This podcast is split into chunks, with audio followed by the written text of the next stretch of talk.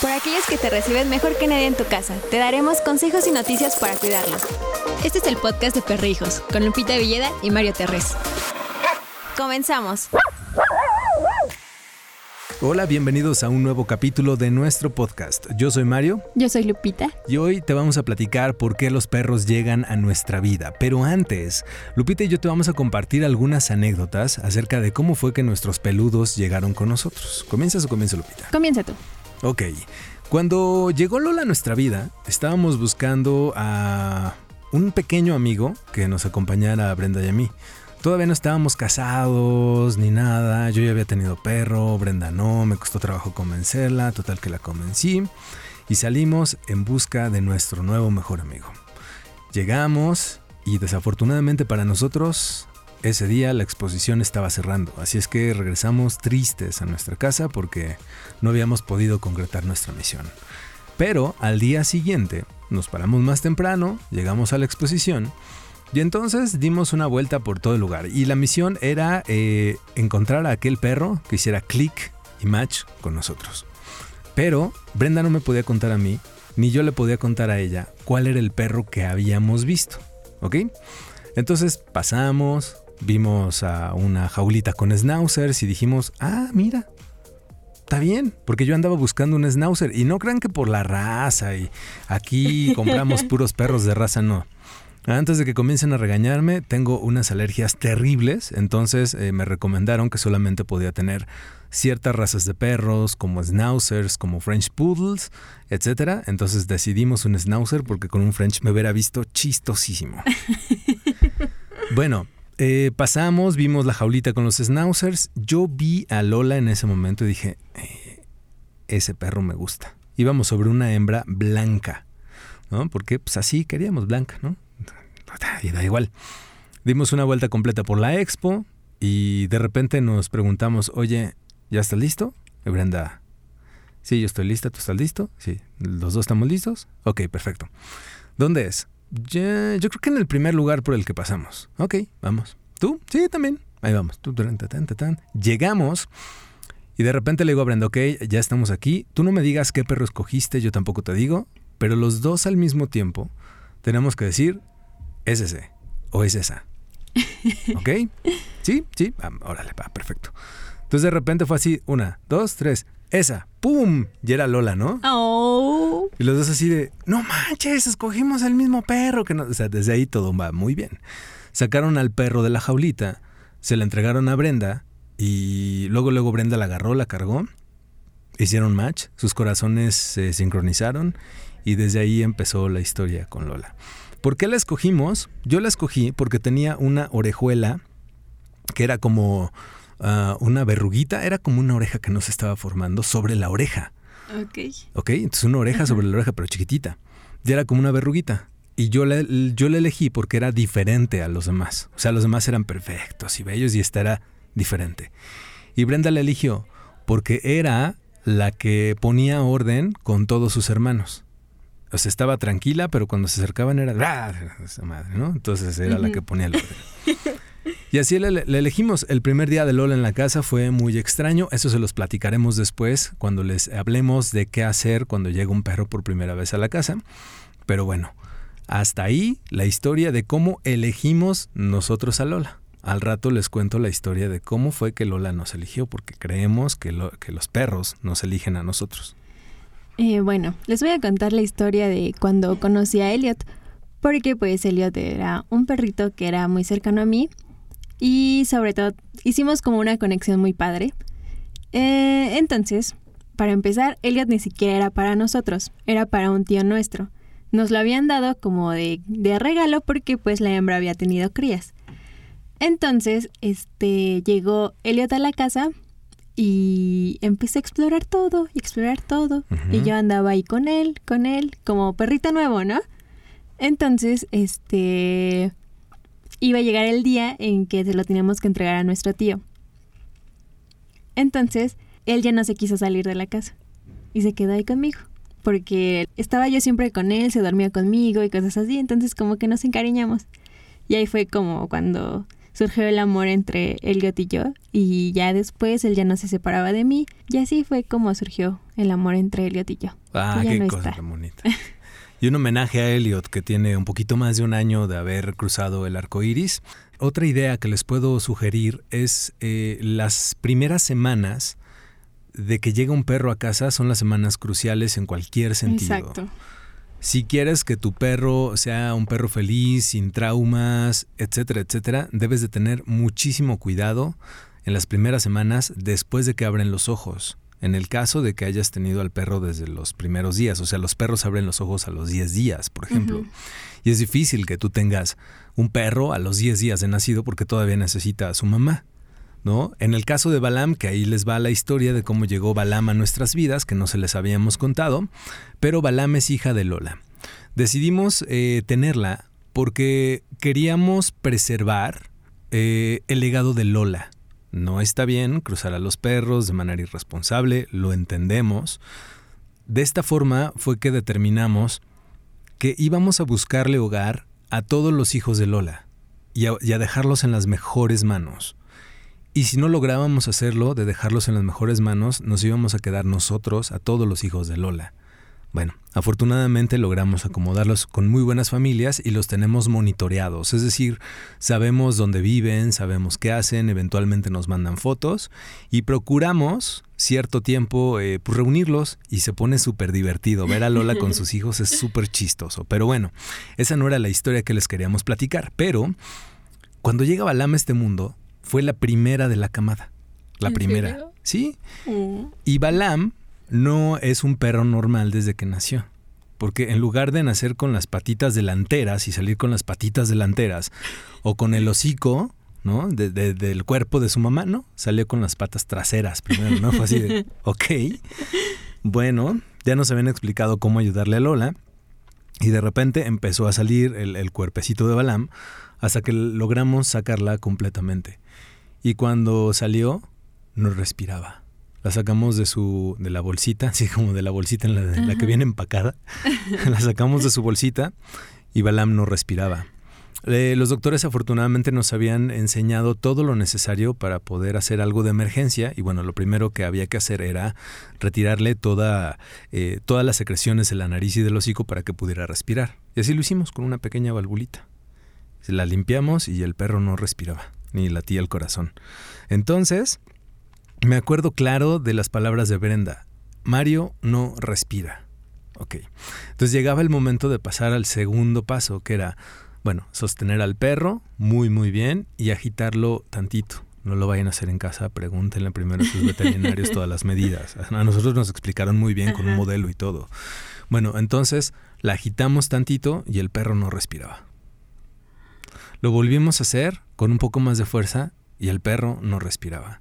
Entonces ahí llamamos inmediatamente a los veterinarios. Ellos ya sabían qué estaban haciendo, nos habían dado toda la información y bueno, pues platicamos con ellos y fue de tranquilo, tranquilo, así empieza. No, doctor, es que cómo así empieza, si le estoy haciendo todo lo que me dijeron y no, no jala, ¿no? Tranquilo, tranquilo, así empieza. A ver, hágale otra vez y ya le hago, ¿no? Y en eso escuchamos cómo se infla el cuerpo y así y hasta ahí, ¿no? Y fue de, hey, doctor, este, ya, ya, ya inhaló, pero no respira más. Tranquilo, tranquilo. El doctor es bien buena onda. Le mandamos un saludo al doctor de Lola y de Balam. Eh, y de repente otra vez, ¡Eh! doctor, es que no, no, no la libra, ¿no? Así, ¿qué hacemos? Tranquilo, ahorita va a salir. Así, este doctor. No, pues órale, va. Y de repente ya empezó a inhalar y exhalar de esta misma manera hasta que la dejamos en el piso y, empezó a gritar de... Ya tenía hambre, ya estaba viva, ya estaba ahí funcionando el perro, ¿no? Ya le habíamos puesto las pilas al perro. Ahorita les vamos a platicar, Lupita y yo, por qué esos perros llegaron a nuestras vidas. Ya les contamos cómo. Todos tenemos historias de cómo llegaron los perros a nuestras vidas. Pero ahora vamos a ver si sabemos por qué llegaron a nuestras vidas. Yo sí sé por qué llegó Balam y yo sí sé por qué llegó Lola, al menos a mi vida. ¿Tú sabes por qué llegó Elieta a tu vida? Mm, no.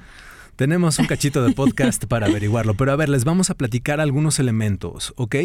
Eh, se supone que los humanos no encuentran a su perro, más bien ellos llegan y nos encuentran cuando tienen que aparecer en nuestras vidas. Es difícil eh, poder determinar por qué nuestro perro no llegó antes o por qué no llegó después. La realidad es que no se sabe, pero los perros tienen una misión muy importante con ustedes, contigo, como su humano. Ellos nos van dejando muchísimas enseñanzas de vida y sobre todo cuando tristemente cruzan el arco iris, todo eso se nos queda en el corazón. Vamos a platicarles qué nos enseñan los perros. Nos enseñan a formar un vínculo. Desde el primer contacto con nuestro perro sabemos que todo está a punto de cambiar y con el paso del tiempo lo vas a comprobar. El lazo entre perro y dueño es tan fuerte que es imposible de romper. Cada uno lo entiende y cada uno lo interpreta a su propia manera. Ellos nos enseñan el significado del amor. A veces el amor es tan complicado y, puede doler, ¿no? La gran mayoría de las veces el amor duele, tú no me vas a dejar mentir. Pero este caso con los perros no es en realidad algo que nos vaya a lastimar, o sea, nunca va a pasar. Es más fácil que tú lastimes a tu perro que él te lastime a ti.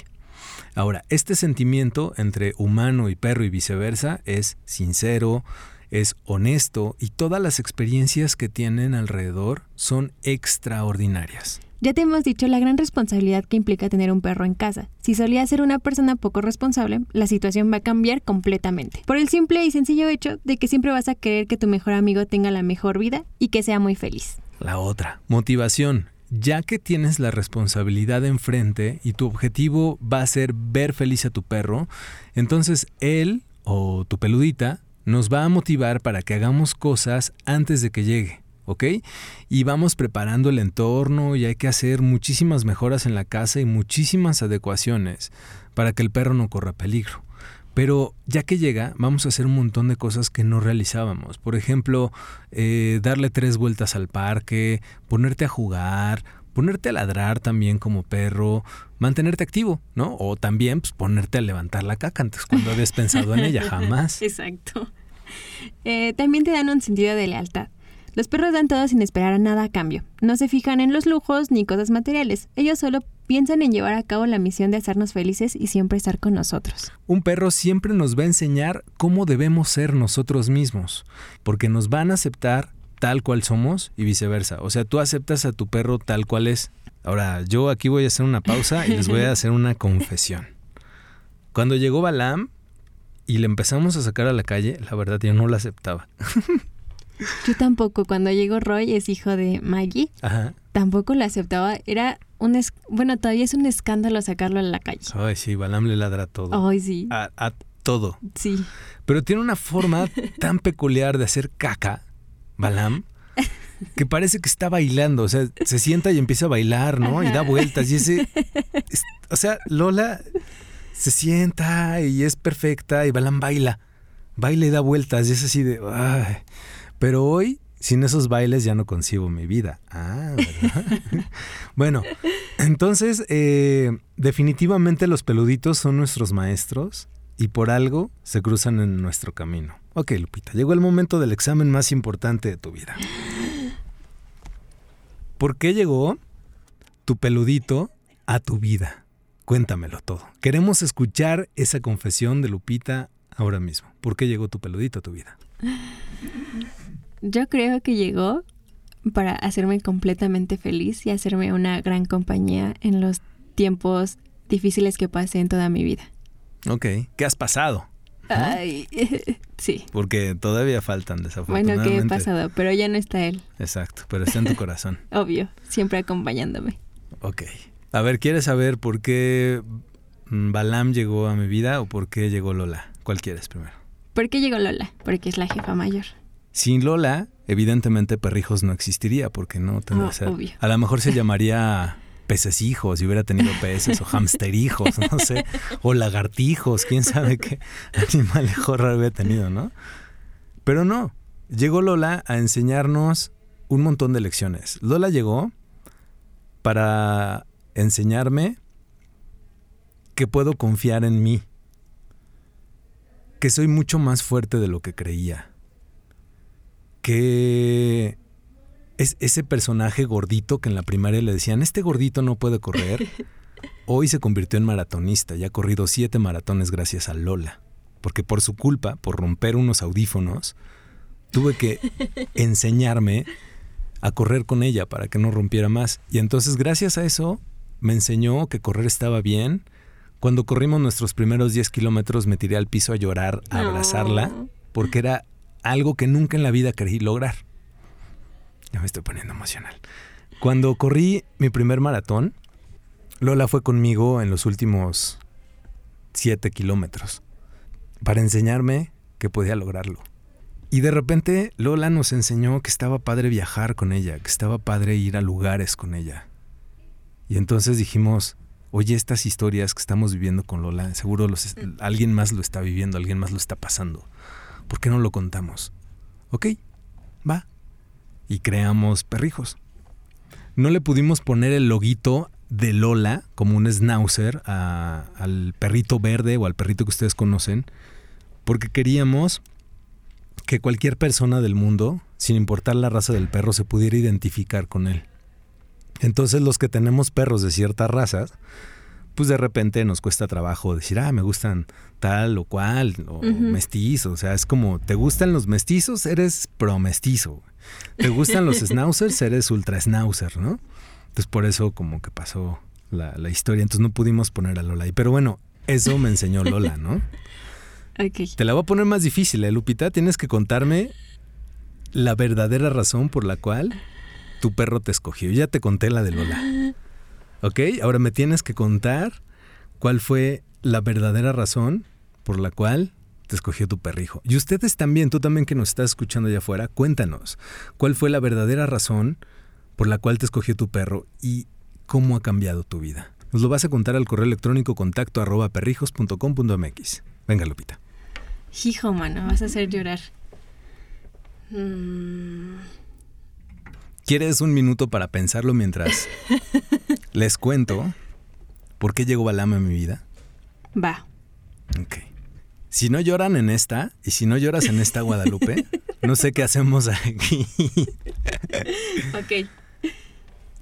Balam y todos sus hermanos, pero en especial ella, llegaron y ella llegó para salvarme la vida. Ah, ¿verdad? Para no dejarme que me volviera loco en el peor momento de mi vida.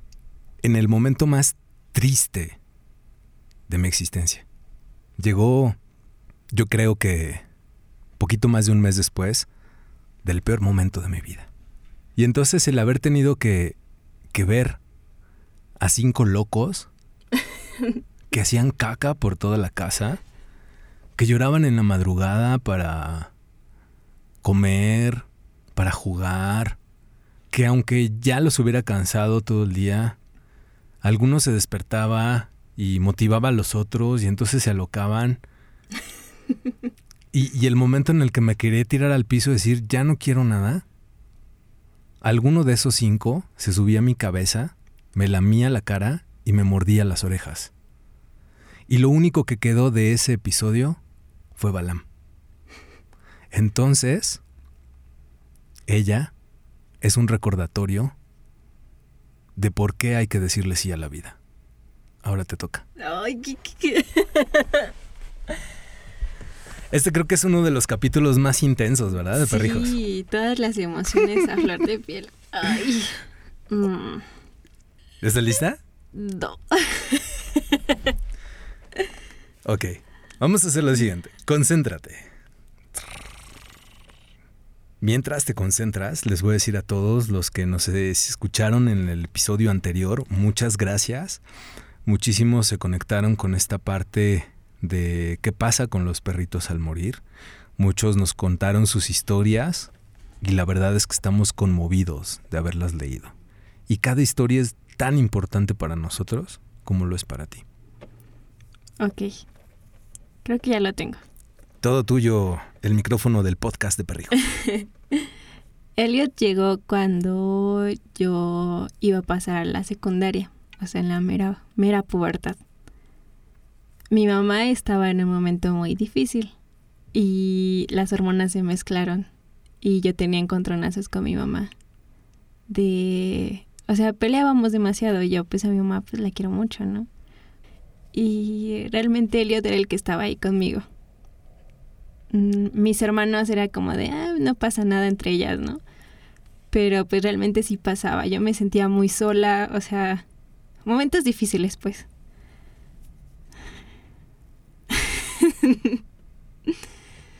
y realmente el único que estaba ahí era Elliot. Entonces, ajá. entonces creo que él llegó a mi vida para enseñarme de que nunca, nunca voy a estar sola. Que siempre voy a tener allá alguien, un ser peludito, que me va a acompañar a todos los lados a los que yo vaya. Y así terminamos este capítulo del podcast de Perrijos. Nos escuchamos la próxima semana. Adiós. Hasta aquí el podcast de Perrijos, con Lupita Villeda y Mario Terres. Te esperamos la próxima semana en Perrijos, la red de perrijos más grande del mundo de habla hispana.